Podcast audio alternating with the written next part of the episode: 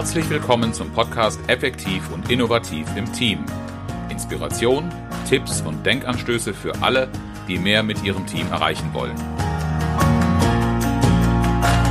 Mein Name ist Oliver Bayer. Ich verhelfe Teams zu mehr Leistung und neuen Lösungen.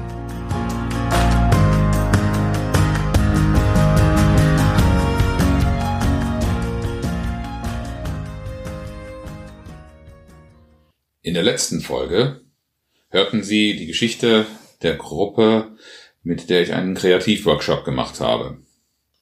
Und wir haben darüber gesprochen, welche kreativen Grundsätze in der Arbeit dieser Gruppe zeitweise außer Acht geraten sind und verletzt wurden. Stück für Stück haben wir kreatives Potenzial entwickeln können, indem wir sichergestellt haben, dass die Grundsätze eingehalten werden.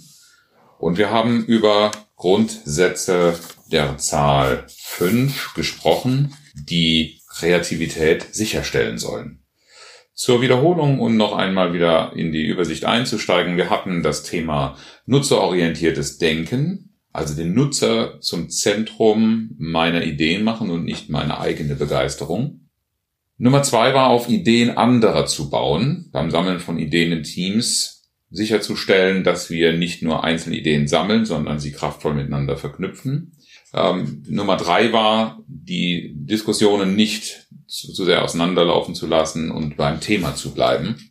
Kritik zurückzustellen, damit Ideen wachsen können.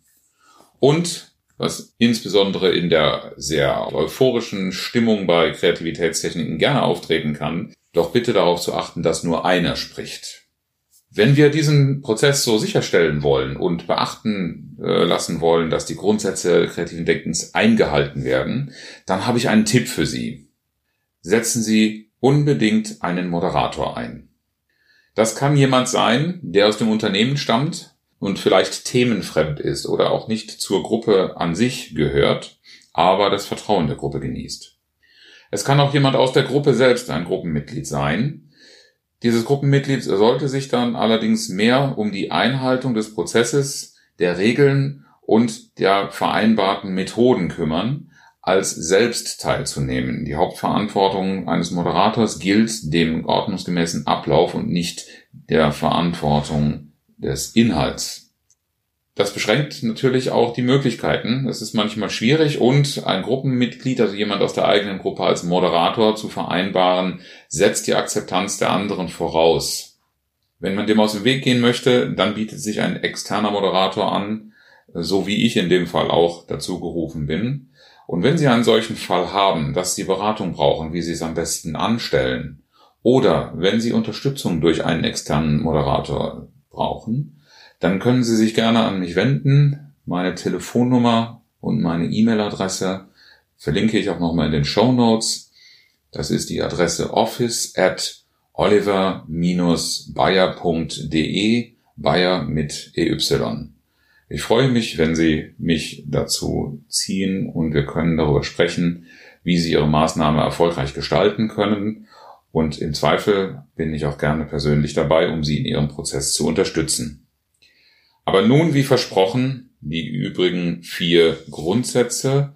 Es sind nämlich insgesamt neun. Und die Auflösung der Geschichte meines Teams, wie wir diesen Workshop beendet haben. Grundsatz Nummer sechs in der Kreativität. Quantität ist wichtig. Es ist in der reinen Kreativitätsphase eben nicht Klasse statt Masse, sondern genau umgekehrt. Die Masse das, was wichtig ist. Wenn Sie viele Ideen in der Gruppe produzieren, dann steigen die Anzahl der Lösungsalternativen. Es steigt die Anzahl der Anstöße für neue Assoziationen und damit auch das Niveau der Kreativität. Und durch diese Vielzahl steigen auch die Chancen, einen innovativen Ansatz zu finden. Warnen kann ich nur davor, zu früh eine Präferenz für eine Idee zu entwickeln, denn das stoppt den Ideenfluss, das engt die Kreativität ein und es würde natürlich auch neben der Frage der Masse den Grundsatz Kritik zurückzustellen verletzen, denn Kritik ist ja nicht zwingend etwas Negatives, auch positive Kritik gibt es Und auch die führt dazu, dass die Aufmerksamkeit sich auf einen Punkt und nicht mehr auf die breite Masse und auf die Ausweitung des kreativen Denkens bezieht, sondern wir geraten in einen Fokus. Und das ist für eine Kreativitätsübung eine Falle. Meine Gruppe übrigens in dem Workshop war in diesem Punkt sehr reif, wie ich fand. Wir haben in einer kreativen Phase drei Kleingruppen gebildet mit je drei bis vier Teilnehmern und haben die ganz einfach ein Brainstorming mit Post-its machen lassen. Und in einer Zeit von weniger als 15 Minuten hat jede dieser Gruppen zwischen 30 und 50 Ideen gesammelt.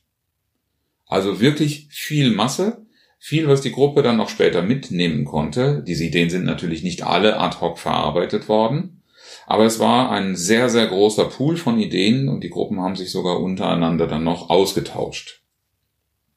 Wem das jetzt sehr chaotisch vorkommt, ähm, für den habe ich auch noch den Tipp, keine Angst vor dem Chaos zu haben. In der Kreativitätsphase einfach alles aufschreiben und nicht den Versuch zu äh, und nicht den Versuch unternehmen, das zu ordnen. Das muss natürlich gemacht werden, aber nach der Ideationsphase, nicht während. Denn es hemmt die Produktivität, es hemmt die Kreativität und es verleitet dazu, schon während der Ideensammlung äh, schon wieder in die Bewertung zu kommen.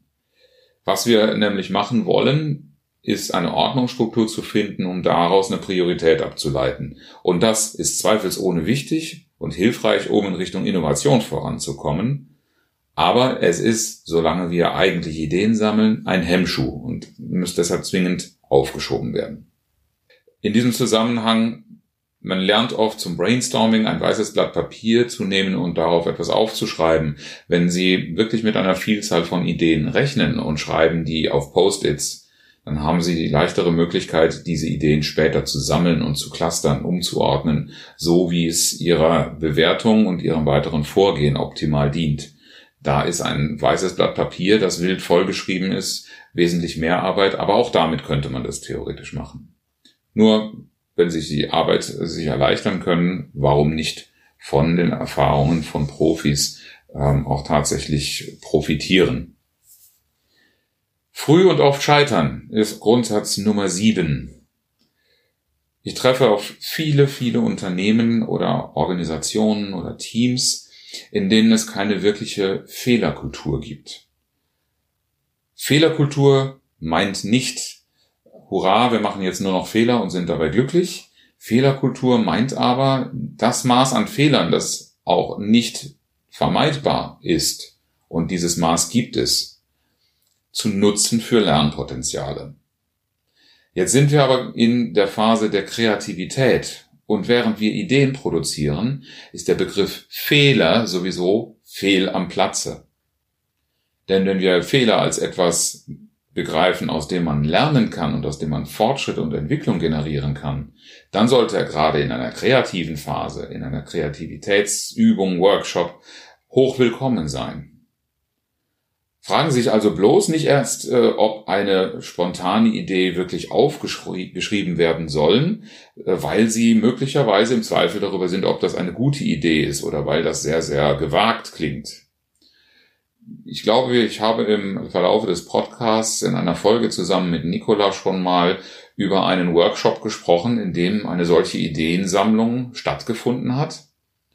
Und zwar auch mit Post-its. Und die Teilnehmer haben so merkwürdig uns das auch erschien, die Ideen, die sie auf ein Post-it geschrieben haben, ihrem Gruppenleiter, der Führungskraft erst gezeigt und sozusagen die Idee da ähm, bestätigen lassen, bevor sie wirklich ins Brainstorming aufgenommen worden ist. Und das, daraus spricht aus meiner Sicht die Angst vor dem Scheitern.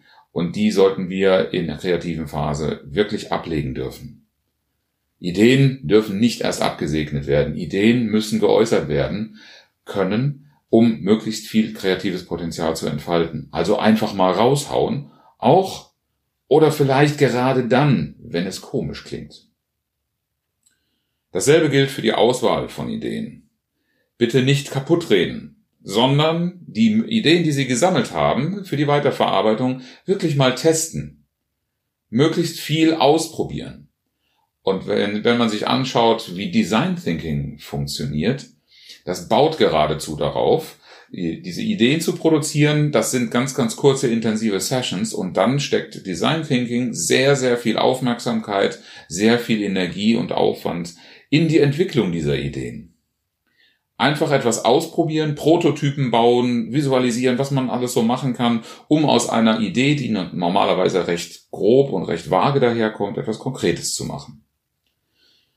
Bei meiner Gruppe war am ersten Tag auch zum Beispiel noch nicht so richtig der Mut spürbar, etwas Neues auszuprobieren. Die Ergebnisse, so zahlreich sie auch waren, schienen noch sehr auf Bewährtes zu setzen. Also meine Gruppe hatte selbst das Gefühl, auf Nummer sicher gegangen zu sein, als wir am zweiten Tag, wie ich schon äh, erzählt habe, etwas unzufrieden mit dem Lösungsweg, den wir am ersten Tag eingeschlagen hatte, zu sein schien. Und das hatte viel damit zu tun, das war Teil der Rückmeldungen aus der Gruppe, dass der richtig große Wurf noch nicht versucht äh, worden zu sein schien. Und das führt mich auch zum achten Grundsatz kreativen Denkens. Wenn wir wirklich Innovation erreichen wollen, also etwas, was nicht ein kalter Aufguss ist und wir haben nur gerade nicht dran gedacht, auch dafür können Kreativitätsübungen zweifelsohne hilfreich sein. Aber wenn wir einen wirklich guten Schritt nach vorne machen wollen, dann sollten wir wilde Ideen ermutigen. Denn wenn wir uns mal klar machen, wozu wir eigentlich Kreativität brauchen, kreatives Denken, dann geht es da meistens im Fokus um, ja, wie so schön im Star Trek hieß, where no one has gone before, wo noch nie jemand zuvor gewesen ist. Unbekannte Probleme, unbekanntes Terrain zu beschreiten ähm, und damit auch gleichzeitig Unsicherheit zu beseitigen, die Möglichkeit zu nutzen, Neues zu erfahren, etwas zu lernen. Innovationen zu erzeugen, und zwar Innovationen, wo auch andere darunter Innovationen verstehen. Das braucht einen messbaren, nennenswerten, relevanten Fortschritt. Und schlussendlich, wenn wir das schaffen, dann werden wir Wettbewerbsvorteile generieren. Oder wenn wir vielleicht im Rückstand sein sollen, zumindest mal in dem ersten Schritt aufholen. Aber es geht genau darum, solche Ideen dazu zu nutzen, produktiv zu werden, erfolgreich sich am Markt zu präsentieren und in dem immer härter werdenden Wettbewerb und der ständig zunehmenden Geschwindigkeit einen Unterschied zu machen, damit sich der Kunde, damit sich unsere Geschäftspartner die Zeit nehmen, sich mit unseren Ideen auseinanderzusetzen. Und dazu, werden Sie schon gehört haben, braucht es die Bereitschaft, out of the box zu denken. Think outside the box. Und wie machten wir das? Überprüfen Sie mal Ihre eigene Wahrnehmung. Es gibt unzählige Übungen, die einem bewusst machen helfen, dass viele Dinge, auch wenn wir denken, dass wir gerade sehr offen äh, unterwegs sind, ähm, aber tatsächlich nehmen wir an, dass es Grenzen um uns herum gibt, die wir gar nicht überprüfen, weil wir sie schon gar nicht wahrnehmen. Und wenn wir mal Grenzen sehen, dann gehört zu einem Outside-the-Box-Denken, dass wir diese Grenzen in Frage stellen, dass wir sie herausfordern und dass wir sie auf jeden Fall versuchen zu erweitern. Äh, viele Grenzen und Limits, die wir uns setzen, kommen auch von Vorannahmen, die wir uns bewusst machen müssen und die wir ablegen müssen. Ganz typisch in unserer Trainingsarbeit ist, wenn wir, was wir sehr gerne tun, äh, Mitarbeiter und einen Teilnehmer der Gruppe aktivieren ähm, im Sinne von, Sie haben einen Auftrag, Sie bekommen eine Übung, äh, Sie sollen Fragen diskutieren, dann kommen ganz, ganz viele Gegenfragen ähm, zur Klärung. Das ist ganz prima. Häufig kommen aber diese Gegenfragen nicht. Und nach Beendigung der Übung stellt sich heraus, dass die Übung nicht so verstanden oder verarbeitet worden ist, wie sie gedacht war. Da fehlte dann eine Klärung der Erwartungen über sowas habe ich auch schon mal in früheren Podcast-Folgen gesprochen. Und man merkt dann, da waren Vorannahmen drin, weil vielleicht ähnliche Aufgabenstellungen, ähnliche Situationen früher schon mal erlebt worden sind. Und diese Vorannahmen, da sollte man sehr auf der Hut sein, insbesondere im Bereich Kreativität. Sie helfen uns, wenn wir zu schnellen Urteilen kommen wollen, aber wenn wir unser Denken öffnen wollen, dann sollten wir uns der Vorannahmen bewusst sein, die wir einfließen lassen. Und da sind wir in Deutschland, wie ich mir auch von internationalen Kollegen habe sagen lassen, ganz besondere Meister darin, äh, immer danach zu fragen, was erlaubt ist. Denn was nicht erlaubt ist, soll in Deutschland verboten sein. Und in anderen Ländern ist es wohl völlig anders, ohne dass ich jetzt äh, besondere Nationalitäten hervorheben möchte. Wie war meine Gruppe in diesem Punkt? Genau in diesem Punkt haben wir festgestellt, wir haben keine wilden Ideen am ersten Tag produziert oder wir haben sie noch nicht weit genug gedacht. An diesem zweiten Tag hat uns das aber mit dieser Feststellung, dass es noch der große Wurf wirklich fehlt, dazu geführt, dass sie die Dimensionen des Denkens erweitert haben und die entwickelten Ideen aufgegriffen und weiterentwickelt haben. Kommen wir zum neunten und letzten Grundsatz, über den ich hier sprechen will. Und der hat etwas mit der Arbeitstechnik zu tun. Und da merke ich auch bei mir selber immer wieder, dass ich eine Menge Potenzial, eine Menge Luft nach oben habe nämlich Ergebnisse und Gedanken, Ideen, die ich entwickle, nicht nur aufzuschreiben, sondern bildlich darzustellen, zu visualisieren. Es ist nicht ganz neu, die Feststellung, dass ein Bild mehr als tausend Worte sagt. Aber wenn Sie mal versuchen, eine Idee, die Sie haben, von der Sie eine bildliche Vorstellung haben, mit Worten zu beschreiben, ja, nehmen Sie sich mal ein x-beliebiges Bild und versuchen dieses Bild vollständig mit Text zu beschreiben. Dann merken Sie, dass das nicht nur ein hohler Spruch ist, sondern dass Sie tatsächlich locker tausend Worte brauchen, wenn Sie ein Bild einigermaßen zutreffend beschreiben wollen. Wir Menschen sind visuelle Wesen. Das heißt, eine Idee nicht nur aufzuschreiben, sondern auch zu visualisieren, hilft uns, diese Idee besser zu verstehen, weiterzuentwickeln und auch emotional anzudocken. Visualisierungen machen im Übrigen den Menschen Spaß. Sogar jemandem wie mir, der ich mich zu den Menschen zähle, die nicht malen können. Ich habe mittlerweile für die Visualisierung dessen, was mir wichtig ist, schon so viel Routine entwickelt, dass ich mich zumindest für meine Linien, die ich zu Papier bringe, nicht mehr schäme. Was ich aber feststelle, ist das, was ich zu Papier bringe, hat eine ganz andere Wirkung auf mich. Es trägt zu einer Klärung bei, wenn es bildlich dargestellt ist. Worte, wenn sie mir sehr vertraut sind, können ähnliche Klarheit haben, aber ich brauche viel, viel mehr davon. Und bildliche Darstellungen regen kreatives Denken an. Wenn ich anfange, etwas zu zeichnen, sieht jemand anders in diesem Bild noch etwas anderes. Also ist die Visualisierung auch wieder gut für weitere Assoziationen. Und nicht zuletzt ist das eine sehr effektive Art und effiziente Art der Dokumentation einer Idee. Meine Gruppe hat, als wir die Ideen weiterverarbeitet haben und zu Projekten entwickeln wollten, sich ähm, in Teilen sehr schwer getan, sich vom Wort zu lösen. Die bekamen von mir die Aufgabe, die Idee zu visualisieren, der Schwerpunkt. Und äh, es war in sehr vielen Gruppenergebnissen noch sehr viel Text auf der Visualisierung zu sehen. Ist auch ein Zeichen dafür, dass die Übung im kreativen Denken nicht so weit verbreitet und so selbstverständlich ist. Und es war tatsächlich für die Gruppe auch kein Routine-Workshop, es war etwas sehr Außerordentliches. Und da ist es auch nicht weiter erstaunlich, dass wir dann an vielen Stellen äh, in die Situationen kommen, diese Grundsätze zu verletzen oder von diesem Pfad abzuweichen. Und das ist ja meine Aufgabe als Moderator, darauf hinzuweisen. Es war sehr viel aufwendiger, das war dann der Effekt dieser Aufgabenlösung, wie die Gruppen das gemacht haben, es zu präsentieren. Denn je mehr visuelle Elemente in der Präsentation waren, umso schneller war auch kommuniziert, was der eigentliche Kern der Idee war. Ja, wie ging die Geschichte mit dieser Gruppe und dem Workshop zu Ende? Wir sind aus dem Workshop rausgegangen. Ich habe ja schon angedeutet, dass da, wo ich eine Verletzung der Regeln gesehen habe, ich auch eingegriffen habe, darauf hingewiesen habe und wir gemeinsam den Pfad der Kreativität wieder zurück beschritten haben und fortgesetzt haben. Und wir haben die Ideen aufgegriffen, wir haben sie weiterentwickelt. Das Ende des Workshops nach anderthalb Tagen war, dass wir drei Projekte mitgenommen haben, die jetzt gerade sich in der Entwicklung befinden. Es haben sich Projektgruppen aus den Reihen der Teilnehmer gebildet und die haben miteinander einen Zeitplan, die Verteilung von Verantwortung und auch ein gemeinsames Follow-up vereinbart, an dem wir die Ergebnisse einem Review unterziehen werden. Das wird in ein paar Wochen stattfinden und ich freue mich sehr darauf.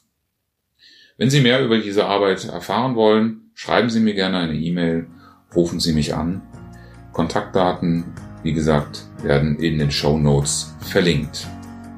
Zum Schluss das inspirierende Zitat, wieder aus dem Feld der Kreativität, von einem der ganz Großen, von Thomas Alva Edison, der gesagt haben soll, ich bin nicht hundertmal gescheitert, Ich habe nur 100 Wege gefunden, wie es nicht funktioniert.